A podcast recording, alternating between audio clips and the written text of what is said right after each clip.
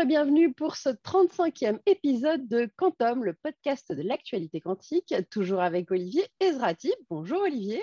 Bonjour Fanny, toujours au poste. Hein, mon spécialiste du fact-checking qui a de plus en plus horreur du bullshit. En fait, tu as toujours eu horreur de ça, mais, euh, là, tu, es en euh, guerre contre. là, oui, je commence à me battre un peu plus fort. Bon, et puis toujours moi-même, Fanny Bouton, euh, bah, qui suit euh, depuis maintenant 4 ans les pérégrinations quantiques d'Olivier pour euh, creuser le sujet. Bah, et pas que, puisque tu en as toi-même maintenant. Hein, voilà, maintenant j'ai mes propres sujets et on va pouvoir bientôt en parler. Ce mois-ci, nous avons pas mal de grains à moudre avec une actualité dense, aussi bien en France qu'à l'étranger. Alors la première, bah, c'est quand même les 1 an du plan quantique le 21 janvier. Olivier, tu as publié un papier de seulement 15 pages pour C'est la moyenne. Euh, un an après son annonce. Donc, est-ce que tu es capable de me le résumer en un seul tweet? C'est pas évident. On me l'a demandé de le faire en 40 secondes, en une minute. Bon, qu'est-ce qu'on peut dire? bah, C'est pas évident. En 140 hein. caractères. En 140 caractères. Bon, bah, pour faire simple, c'est un plan qui a été lancé il y a un an. Il y a quand même pas mal des composantes qui étaient prévues, qui ont été réellement lancées. Euh, un plan pour la recherche, alors on peut entrer dans les détails, un plan sur la formation, avec un appel à projet qui est en cours, euh, une annonce dont on va parler en détail après d'une plateforme de calcul quantique hybride, des partenariats internationaux avec des pays comme les Pays-Bas, des startups qui se portent plutôt bien et qui arrivent à se financer, des appels à projets sur euh, la PQC, donc dans la cryptographie, et aussi sur les technologies habilitantes. Donc voilà ce qui a été lancé. Alors après, on peut faire un deuxième tweet pour voir ce qui ne va pas, mais ça, c'est ce qui a été lancé, ce qui est déjà pas mal. Là, tu nous as déjà fait un thread complet, en fait. mais, euh, mais bah, c'est bien, c'était quoi? Bah, En cours, euh, tu peux dire que oui, il y a des choses qui ont été faites. Bon, ce qui est une bonne nouvelle. On espère quand même que ça avance encore un peu vite, un peu plus vite, et que, euh, et que ça se structure bien. Et vous pouvez d'ailleurs aussi voir l'interview de Neil Abrou, le coordinateur du plan quantique, dans l'usine digitale. On vous met le lien dans l'article. Alors, on a eu aussi le lancement de la plateforme de calcul quantique hybride le 4 janvier euh, à l'IOGS, l'Institut d'optique. Alors, de quoi s'agissait-il? Eh bien, dans le cadre d'un cofinancement de la France et de l'Union européenne, la centrale d'achat du GENSI va faire l'acquisition de processeurs quantiques, dont le premier sera installé en 2023 au centre de calcul de recherche TGCC opéré par le CEA. Alors, c'est à Bruyères, le Châtel, en région parisienne. Ils compléteront le supercalculateur Joliot-Curie, donc euh, déjà très belle machine, hein, et cela servira à créer des solutions logicielles hybrides euh, de prototypes euh, associant le, ce supercalculateur et des processeurs quantiques, à commencer probablement par le simulateur quantique de Pascal. D'autres vont pouvoir suivre, hein, comme bah, a priori celui de Candela, on espère, ça fait du beau monde. Euh, à, mettre en place. Et il y avait aussi beaucoup de beau monde à cet événement, Olivier. Oui, il y avait surtout des représentants de, des deux autres centres de calcul hybride européens qui vont se monter, en même temps que celui qui se monte en France, celui de l'UMI, euh, qui est en Finlande, euh, et ceux de Jülich CSC, donc le centre de calcul de Jülich en Allemagne, avec notamment Christelle, Christelle Mikkelsen, qui à la fois gère ce centre, mais est connu pour avoir créé le, ce qu'on appelle le QTRL, hein, qui est le, en gros l'échelle quantique du Technology Readiness Level qui permet d'évaluer la maturité d'une technologie. Et, sachant qu'en Finlande, ils vont déployer d'abord un, système hybride avec un calculateur a priori à base de supraconducteurs de type IQM. Et en Allemagne, à Jülich et en France, au CEA, on déploiera a priori un système à base de quantum simulation, donc plutôt une, une machine de type Pascal, même s'il y aura un appel d'offres. Alors toi, toi, tu animais aussi un panel hein, euh, avec tous les fournisseurs de qubits ou de technologies, donc avec IQM euh, de Finlande, EQT qui fait des ions piégés en Autriche, Alpine Quantum Techno, hein, le nom complet. Il y avait des gens avec Philippe Duluc d'Atos, évidemment, avec Pascal, avec Georges-Olivier Raymond. Il y avait des gens du CERN. Côté utilisateur, il y avait des gens de Thales, de EDF, de Terratech et puis des keynotes de gens qu'on connaît bien, qu'on a reçus dans nos, dans nos podcasts. Hein, Jordanis Karinidis sur le quantum machine learning. Il y avait aussi Elam Kachefi qui euh, faisait un très bon euh, tour d'horizon de ce qu'on pourrait appeler l'ingénierie logicielle quantique, ainsi qu'Elvira Chichienina, qu'on connaît aussi et qu'on a aussi reçu, euh, qui présentait ce qui s'était passé dans le hackathon quantique qui était organisé en, octobre. Et puis, cerise sur le gâteau, il y avait l'intervention des trois, trois ministres qui, qui couvrent le, sujet du quantique, Frédéric Vidal, au ministère de la Recherche, Cédric pour le numérique et Florence Parly au ministère des Armées. Alors tout ça, ça avait été aussi précédé par une rencontre en visio la veille, en fait, avec Cédrico, qui était accompagné de Labrou, avec les collègues de ce dernier bah, des USA, du mmh Royaume-Uni, du Canada et des Pays-Bas, qui sont les, disons, les quatre pays avec lesquels le NIL essaye de, de monter un certain nombre de partenariats. Alors, le premier partenariat a déjà été signé avec les Pays-Bas. il y a eu une sorte de MOU, un Memorandum d'Understanding créé de manière générale sur la recherche avec les États-Unis en, décembre. Euh, à chaque fois, c'est ad hoc. Hein. Selon que le pays est dans l'Union européenne ou pas, les, typologies des partenariats ne sont pas, forcément les mêmes. En fait. Bon, alors, Olivier, on a aussi eu plein de financements européens dans le quantique euh, ce mois-ci. Sur 2021, la moisson des ERC Starting Grant a été plutôt bonne. Le pays arrive en première position dans les ERC de cette catégorie, finançant des, des chercheurs en début de carrière, avec sept projets financés, soit environ 10 millions de subventions, euh, versus deux projets pour l'Allemagne c'est pas mal. Hein. oui, alors ça concerne uniquement les projets sur le quantique. Hein.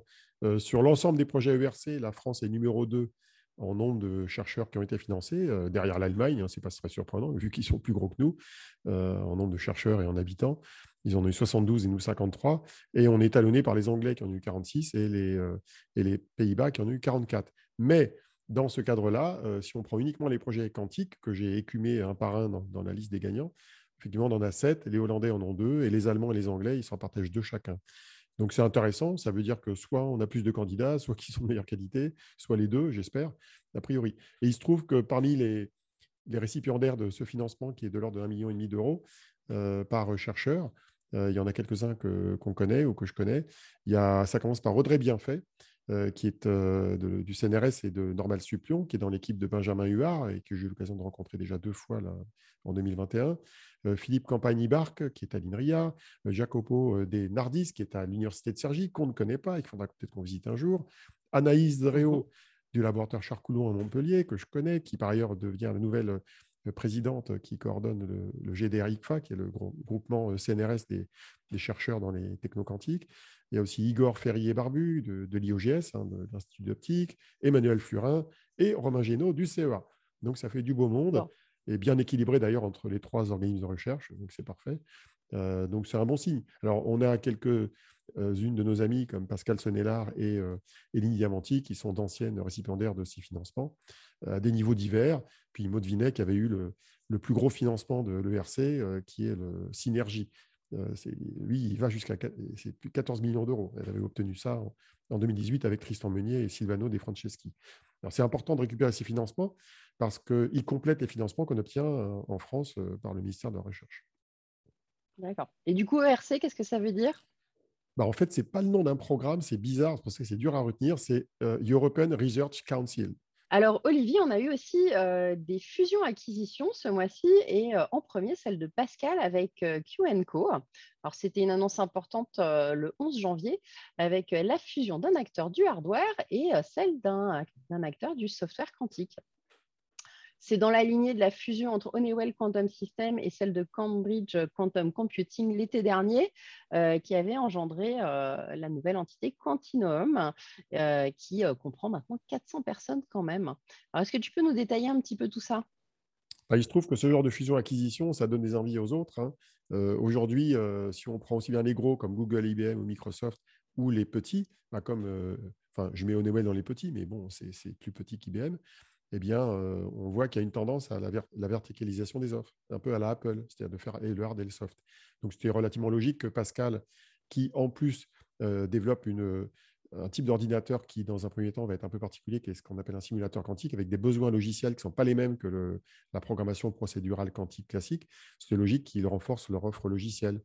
Donc, euh, il se trouve que QAnco leur apporte sur un plateau des clients euh, divers et variés dans le monde entier, euh, des filiales euh, déjà installées dans plusieurs pays.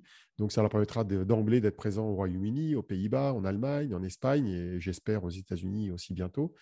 Alors, d'un point de vue pratique, Georges Olivier Raymond bah, reste le CEO de Pascal, hein, qui est l'entité qui mmh absorbe l'autre. Hein, et le fondateur de QCO va devenir le directeur commercial de Pascal, qui s'appelle Beno Brouwer. Donc, je pense qu'on entendra parler de lui un petit peu. Quoi.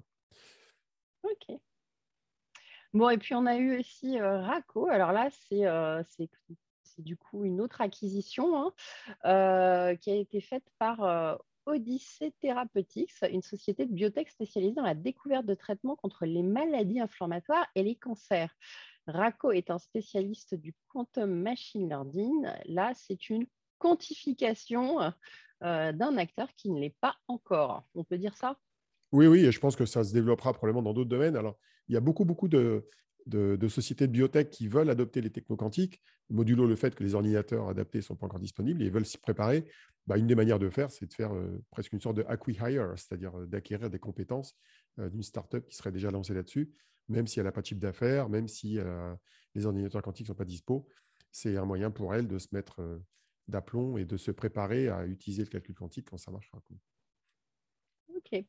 Alors, on va passer à l'actualité scientifique euh, avec des progrès dans les qubits de silicium en Australie. Tu nous racontes tout ça?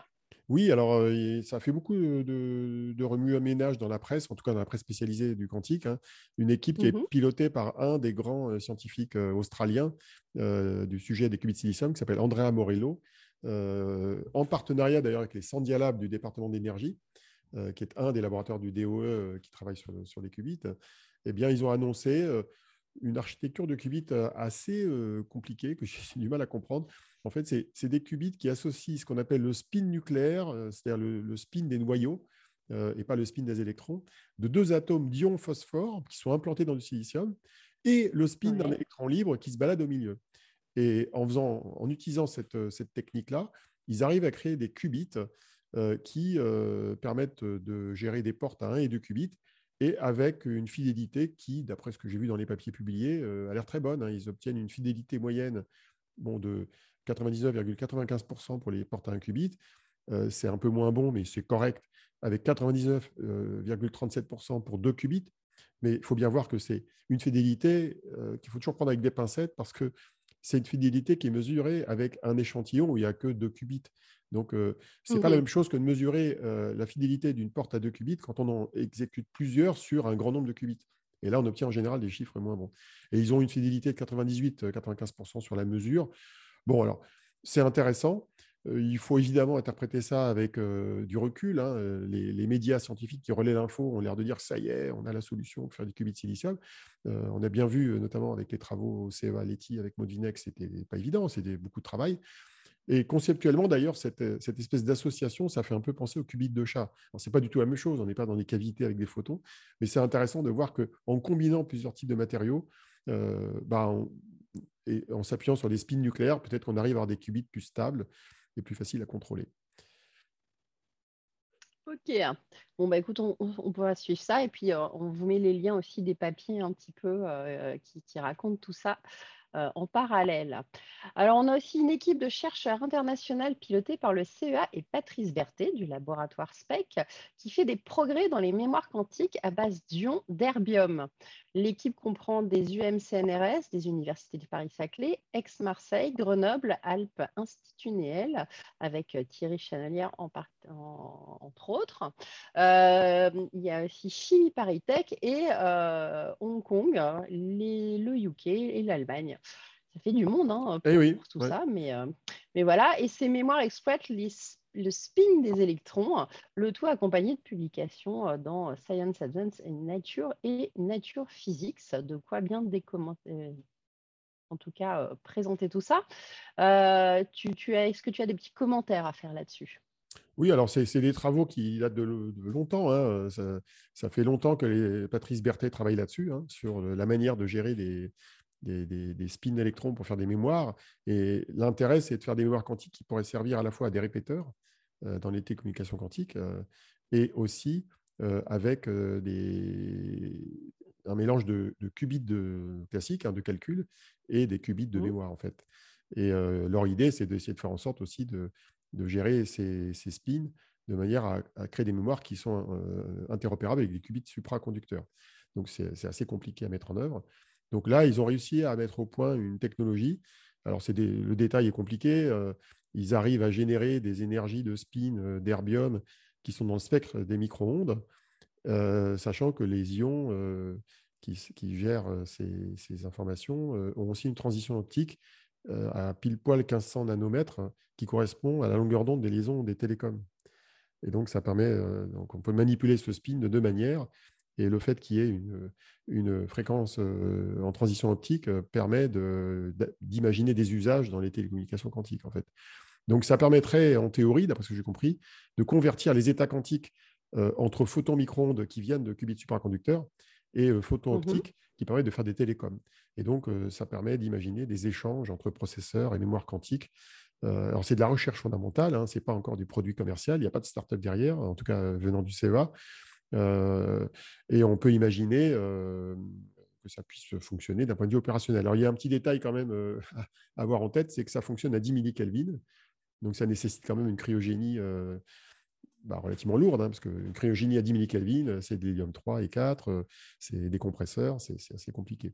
C'est un peu une technologie qu'on peut classifier comme une variante des NV Centers, hein, qui permettent aussi de contrôler des spins d'électrons dans des structures cristallines, mais là avec du diamant au lieu de, structures avec de, l'herbium qui est mélangé à du tungstate de calcium.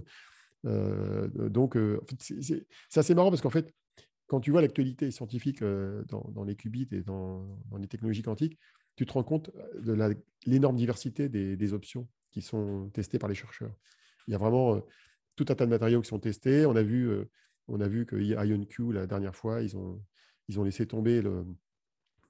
J'ai oublié, je crois que c'est le rubidium pour prendre du barium mmh. pour gérer leurs ions euh, non, c'est l'iterbium qu'ils ont abandonné. Ils ont abandonné l'iterbium pour le barium, pour leurs ions piégés. Voilà. Euh, le, rubidium, c'est utilisé par Pascal euh, dans les atomes froids. Donc, enfin, on voit qu'il y a tout un tas de combinaisons d'éléments qui sont testés par les chercheurs et c'est une course sans fin. C'est-à-dire qu'il y a vraiment plein d'options. il y a aussi le carbure de silicium, qui est une autre variante du NV Center, qui est aussi étudiée, notamment en France, au CNRS. Donc voilà, bon, c'est des sujets qu'il faut regarder de, de près qui sont loin de la commercialisation, mais qui font partie de mmh tout ce travail foisonnant de la recherche fondamentale. Bon, bah, écoute, à suivre. Euh, on revient sur Quantinuum, dont je vous parlais juste avant dans les fusions-acquisitions, qui améliore le volume quantique de ses processeurs à ions piégés. Il passe à 2048. Alors, ça veut dire quoi, ça, Olivier, passer à 2048 bah, Ça semble un chiffre très élevé, mais 2048, c'est deux puissances, euh, j'ai oublié, 11, je crois. Euh, c'est juste lié au fait qu'ils savent faire fonctionner correctement 11, 11 qubits à base d'ions piégés dans leur processeur qui s'appelle le H1-2, le H1 deuxième génération. Alors, mmh euh, les caractéristiques des ions piégés, c'est qu'ils ont une très bonne fidélité. Euh, et comme ils ont une bonne fidélité, on peut exécuter un grand nombre de portes quantiques d'affilée sans trop subir les effets de, la décohérence et, les effets du bruit. Et c'est ça qui explique le bon volume quantique. Parce que ça veut dire quoi? Ça veut dire qu'ils sont capables, avec un benchmark sur lequel, enfin je ne vais pas rentrer dans le détail, avec un benchmark, ils sont capables de, d'exécuter quelque chose sur les 11 ions en, entier et sur 11 portes à la queue leu. c'est ça le côté, c'est, ça, le, c'est ça le volume quantique de, de puissance 11. Alors, ils ont une fidélité des portes à 2 qubits qui est de 99,77%. Donc, vous voyez que c'est un petit peu meilleur que celle qu'on citait tout à l'heure sur l'histoire des qubits de spin, euh, euh, phosphore et compagnie, là, de Andrea Morello. Euh, et, c'est curieux parce qu'en en fait, avec 11 qubits, ils ont un quantum volume qui est bien meilleur que le volume quantique des 127 qubits d'IBM, qui, aux dernières données en date que j'ai pu voir, était de 64, c'est-à-dire 6 qubits.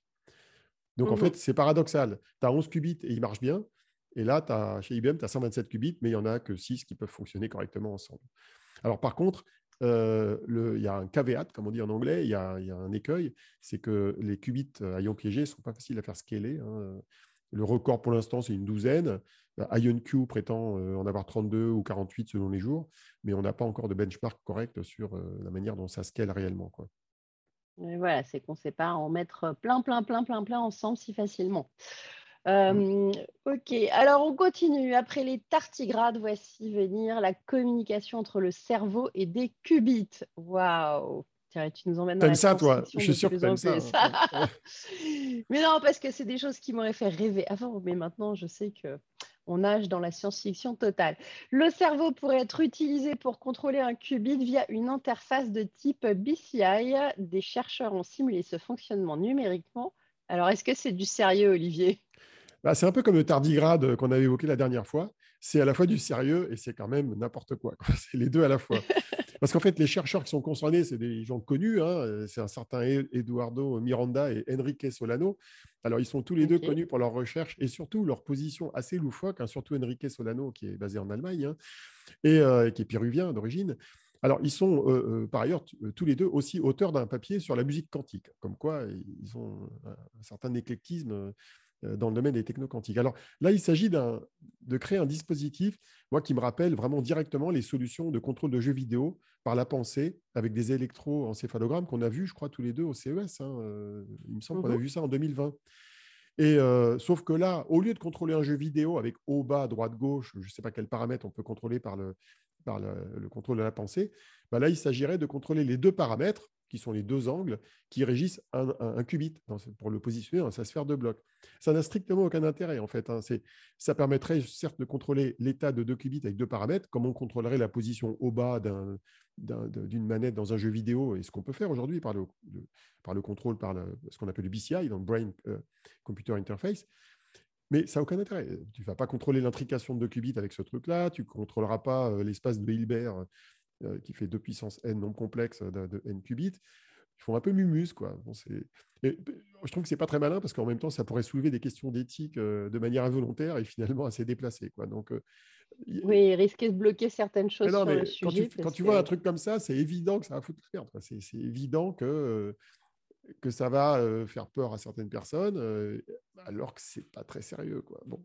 Mais, eh ben bon, oui, mais quand on entend que la pensée serait sûrement quelque chose de quantique et que finalement mais ce qui est très important, euh, ce qui est très important pour reprendre ce que je décrivais, c'est que la communication entre les qubits et, le cerveau, elle est classique.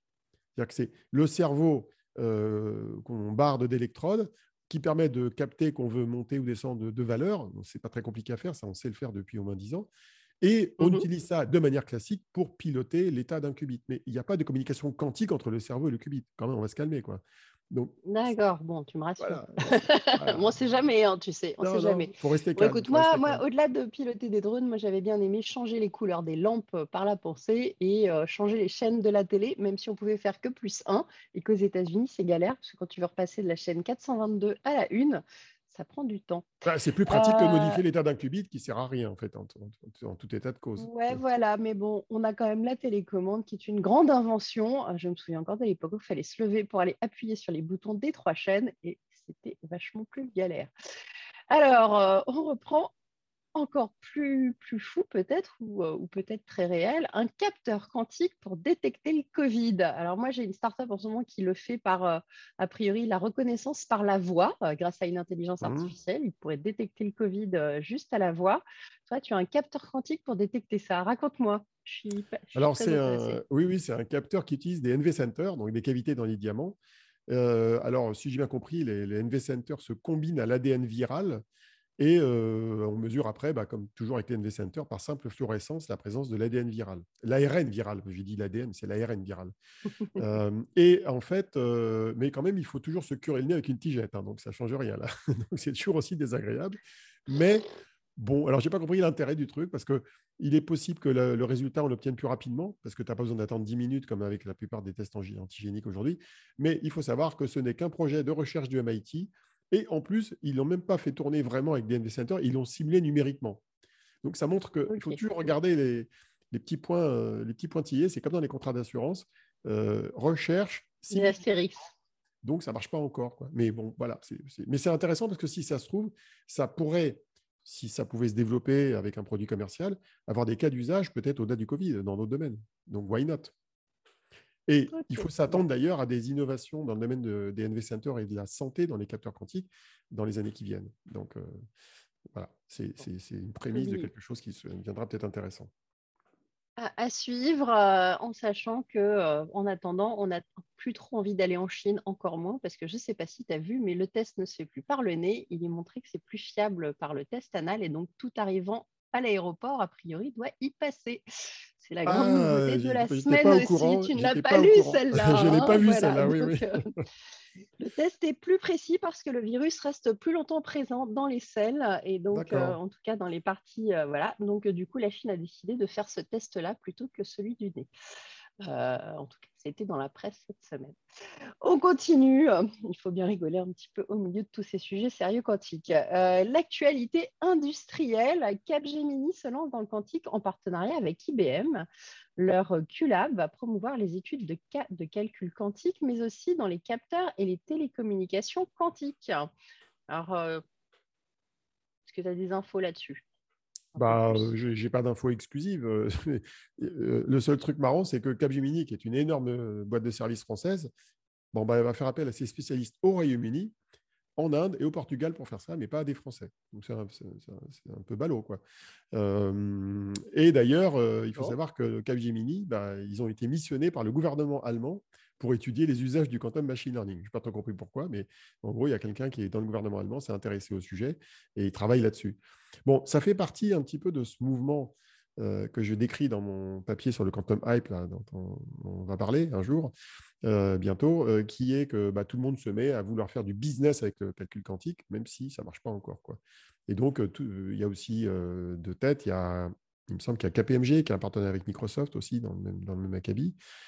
Donc, en fait, toutes les boîtes de services se mettent à vouloir proposer quelque chose. Donc, j'imagine, elles recrutent des jeunes ou elles font faire par les, jeunes existants euh, des études papier sur le quantique. Et roule ma poule, tu fais des études business sur les cas d'usage du calcul quantique dans les entreprises. C'est très à la mode aujourd'hui chez les consultants. Bon, et est-ce qu'elles sont réalistes, ces études de cas? Bah, très souvent, les gens qui font des études de cas ne regardent pas trop comment ça marche en vrai et avec quel type d'ordinateur quantique ça pourrait fonctionner. D'ailleurs, l'un des moyens de voir que, les, que les, boîtes de conseil sont parfois à côté de la plaque, c'est quand elles ne font pas la distinction entre le calcul quantique euh, programmable, euh, gate-based, comme on dit, et le calcul quantique à base de simulation. Euh, or, c'est dans ce dernier cas, donc comme avec la startup Pascal, qu'on pourra probablement faire le plus de choses intéressantes dans le court terme, alors que le gate-based n'est pas prêt de marcher de marcher de manière utile. Hein. on sait que même si pas mal de gens cherchent à créer des algorithmes NISC, c'est-à-dire qui supportent des qubits bruités existants aujourd'hui. On sait qu'il y en a qui en cherchent, mais euh, pour l'instant, on n'a pas trouvé euh, réellement des solutions de ce type-là. Donc moi je, moi, je suis assez persuadé que les boîtes de conseil qui sont souvent influencées par IBM euh, et le Gatebase ne regardent pas assez ce qu'il y a à côté. Quoi. Et, y compris le quantum annealing de D-Wave. Voilà, simulation, simulation, c'est ça qu'on va faire dans les cinq ans. Ne l'oubliez pas. Alors, une enquête diligentée par l'éditeur de logiciels Zapata vient de faire du bruit. Euh, faite auprès de plus de 300 décideurs informatiques dans le monde, dont 10% en France, elle montre que la proportion des entreprises qui s'intéressent au calcul antique croît rapidement. Alors, euh, quel est ce phénomène hype? Ah ben là, on est clairement dans la hype, hein, parce que je crois que dans ce sondage, il y a 70% des DSI qui disent oui, c'est le quantique, c'est vachement important, on va y aller. Et alors, ce qui est assez marrant, c'est que moi, je suis ravi que les directeurs informatiques s'intéressent à ça. Hein. C'est logique qu'ils ah s'intéressent. Bah, c'est bien qu'ils se cultivent sur les sujets. Il faut qu'ils apprennent, il faut qu'ils regardent euh, ce qui se passe, il faut qu'ils comprennent l'état de l'art, euh, qui, justement qu'ils soient éduqués pour éviter de se faire euh, balader par les fournisseurs. et en même temps qu'ils étudient la question, parce que ça prendra du temps de s'approprier la technologie. Donc, il faut se former, il faut avoir un minimum d'équipes qui connaissent un peu le sujet, il faut identifier l'écosystème, les fournisseurs, l'état de l'art, voir par quel bout prendre le problème, en tout cas ses propres problèmes business, et puis les appliquer sur les machines qui vont arriver. Donc oui, oui, c'est très utile. Mais par contre, quand on fait une enquête, bah, si on regarde dans le détail l'enquête, on se rend compte qu'il y a des mécompréhensions. Et il y en a deux, moi, qui m'ont fait sursauter quand j'ai lu les détails de cette enquête, qu'on peut télécharger sous forme de PDF. Euh, en fait, euh, le premier cas d'usage envisagé par les DSI, euh, c'est les big data et les data analytics. Bon, ça fait un peu désordre parce que c'est justement le truc que l'ordinateur quantique n'est pas prêt de faire. Donc, quand le premier truc que, les clients veulent faire, c'est pas faisable, euh, par rapport, par exemple, à la simulation physique ou, des problèmes d'optimisation, tu te dis qu'il y a un bug dans le potage. Quoi. Et puis, il y a un autre cas de figure moi, qui m'a bien fait marrer, c'est que 40%, c'est beaucoup 40%, 41% hein, mmh des, sondés, bah, ils pensent que le calcul quantique permettra d'obtenir un avantage compétitif pour l'entreprise dans moins de deux ans. Ah oui. C'est optimiste, hein, c'est vraiment optimiste. Hein. Alors, il y avait un autre, un autre chiffre qui sortait de cette étude, c'est que le pourcentage de clients français qui, qui s'intéressaient à la question était plus bas que dans les autres pays. Bon, moi, ça ne me surprend pas parce qu'on a toujours eu ce décalage en France avec les autres pays, euh, notamment les pays du Nord et les pays anglo-saxons. Et ça n'a pas loupé. Bah, les pays du Nord, les, Anglais, les, les, Américains et les Allemands, ils s'intéressent plus que nous euh, au sujet. Bon. en même temps, euh, les clients français, ils, évitent peut-être de céder trop à la hype. Donc, on est peut-être qu'ils ont raison, je ne sais pas. Ah bah, ils sont toujours plus sceptiques et ils rétropédalent toujours un peu plus face à des nouvelles techno. Mais des fois, c'est bien, des fois, c'est pas bien. Bon, là, c'est peut-être un peu bien. En tout cas, une chose qu'on avait avant les Allemands, c'était un fonds d'investissement, Cotonation. Et là, eh ben, on peut voir que l'Allemagne crée, il y en a un qui se crée en Allemagne avec 100 millions d'euros. Il s'appelle Black Il sera 100% dédié au quantique. pas de participation encore visible. Est-ce que tu as des petites choses à nous dire en plus là-dessus bon, J'ai creusé avec un ou deux liens de profondeur dans, l'histoire. Hein. C'était annoncé par The Quantum Insider. Euh, c'est un fonds euh, qui est soutenu à la fois par QBN, qui est un petit peu une sorte de lab quantique européen, hein, qui associe des, fournisseurs et des clients euh, utilisateurs, d'ailleurs, dont VeryCloud, hein, startup française qu'on connaît bien.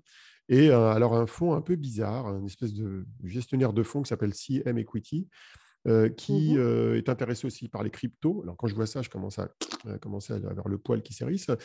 Et puis, il y a des équipes allemandes, slovènes et croates, rebelote. Euh, tu te dis, c'est quoi ce truc? Alors, ce qui est marrant, c'est qu'ils disent qu'ils ont 100 millions, mais ils ne disent pas d'où il vient. Ah, et alors Et sachant que. D'où potentiellement ça ah, bah, Non, bah, j'ai aucune info. J'ai une petite idée, mais j'ai aucune info. Alors, en général, quand tu dis pas d'où ça vient, c'est que tu n'es pas fier de là d'où ça vient. Donc, si tu n'es pas fier. C'est peut-être parce que c'est encore un peu tôt.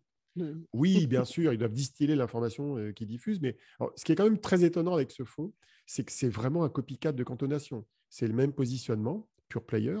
C'est le même montant que Cantonation est en train de lever, parce que Cantonation, ils avaient levé 20 au départ, et là, ils sont en train de passer à 100.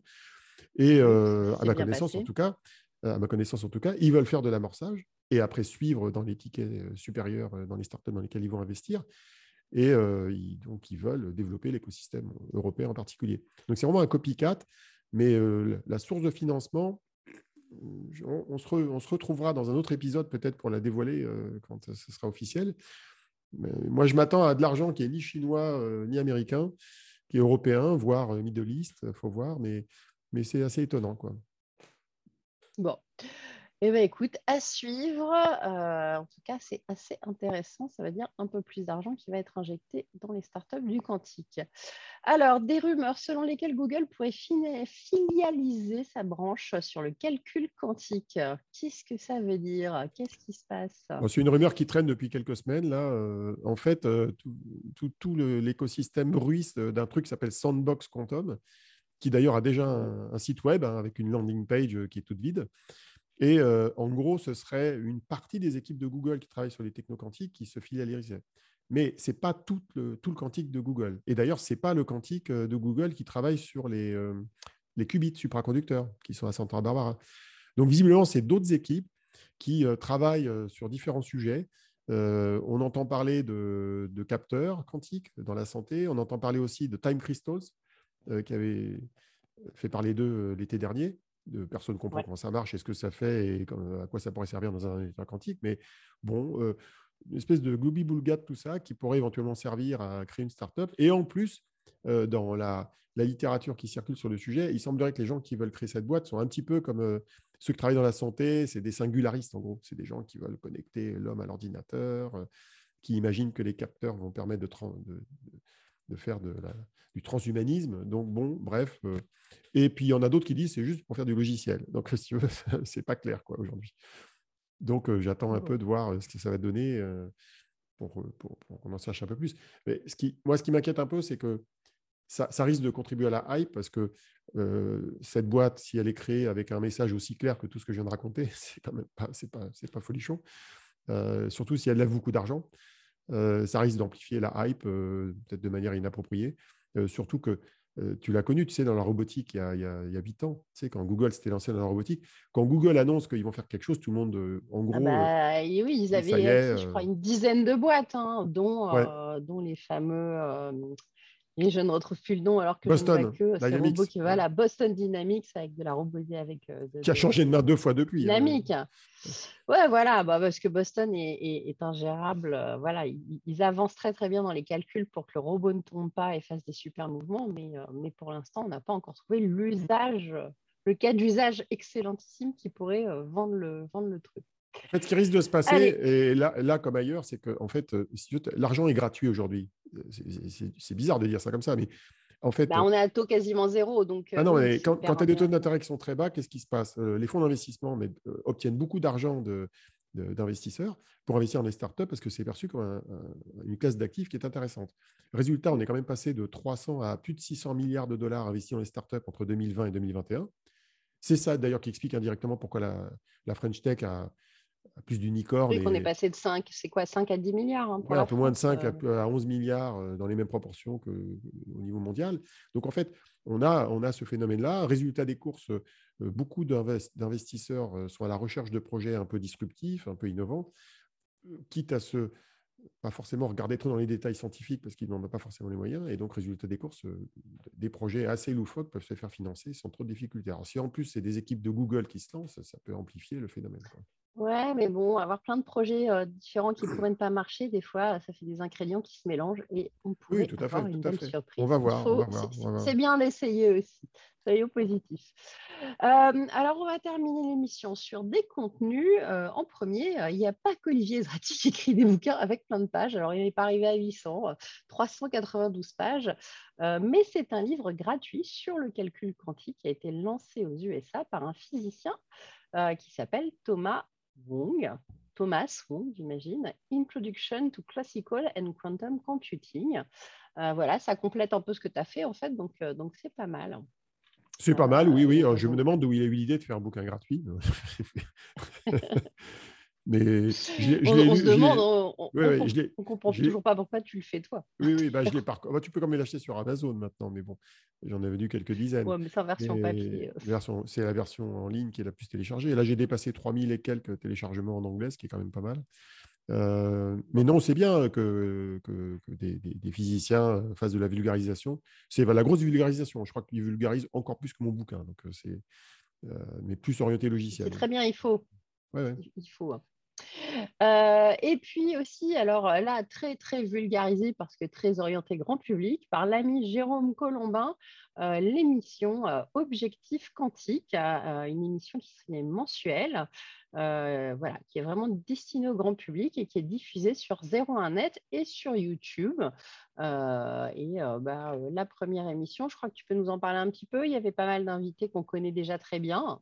Oui, oui, bah, les trois premiers invités, c'est des, grands, des, gens qu'on connaît super bien. Jacques-Charles Lafoucrière du CEA, bah, justement, qui pilote la plateforme de calcul hybride euh, à Bruyères-le-Châtel. Euh, Louis-Paul Henry de la startup Pascal, dont on a quand même pas mal parlé. Et puis Valérian Guez, qui est le CEO de, Candela. Euh, alors, et puis, il y avait des journalistes que je découvrais, que je ne connaissais pas, Gilbert Callenborn et Adrien Branco, bah, qui vulgarisaient à l'extrême ce que c'est que l'ordinateur quantique. Et bon, bah, on espère qu'ils nous écoutent hein, pour s'informer et qu'ils lisent ma prose parce qu'il faut suivre. Hein. C'est pas évident de suivre le, le. Oh, hein. on, sait que Jérôme nous suit euh, très très souvent en tout cas. Euh, et puis, euh, on va terminer donc sur un dossier Lumière et Matière du numéro spécial trimestriel de la recherche du, voilà, de janvier-mars 2022 qui contient notamment des articles d'Alain Aspect, Eline Diamanti, Sébastien Tandini, Sarah Ducci, Nicolas Treps et Pascal Senelard, encore eux. Euh, Entre autres, il y a d'autres chercheurs, mais c'est ceux qu'on connaît bien. Il y en a d'autres, mais c'est ceux qu'on connaît bien. Euh, donc des articles de, vulgarisation, c'est ça? Alors oui, mais c'est la recherche. Hein. C'est pas Science et Vie, c'est pas, euh, c'est pas, c'est pas la presse informatique. Donc c'est des, c'est des articles de vulgarisation qui sont très bien écrits, euh, j'ai notamment appris beaucoup de choses en lisant celui de Pascal Senelard, qui pourtant fait que deux ou trois pages hein, sur, le, sur, les sources de, de photons qu'elle développe. Que deux ou trois pages, Olivier. Ah bah deux ou trois pages, mais Tout bien le monde ne fait pas 20 pages. Oui, mais deux ou trois pages bien denses, deux ou trois pages bien denses euh, au format de la recherche. Alors ça permet de découvrir aussi des physiciens moins connus, comme Alberto Amo de l'Université de Lille, Benoît Boulanger de l'Institut Néel, euh, Riyad Haïdar de, de Polytechnique, Pierre-François Coadon du LKB, Yves Sortet, Thierry Lépine et Jean-Jacques Greffet de l'IOGS, qui sont des, auteurs des autres papiers euh, qui, traitaient finalement de l'optique quantique, en fait, de lumière et matière. Donc, euh, euh, c'est un beau dossier. Je, vous le recommande si vous voulez développer votre culture scientifique autour des photons et notamment de ce qu'on appelle la lumière quantique, en fait, en gros. Ok. Eh bien, écoute, merci Olivier. On arrive au bout euh, de cette émission, euh, encore très riche et très dense. Et puis, bon, on se retrouve dans un mois pour la suite de l'actualité quantique. Euh, et d'ici là, bah, comme d'habitude, hein, portez-vous bien. C'est le plus important en ce moment. Salut. À la prochaine. Bye bye.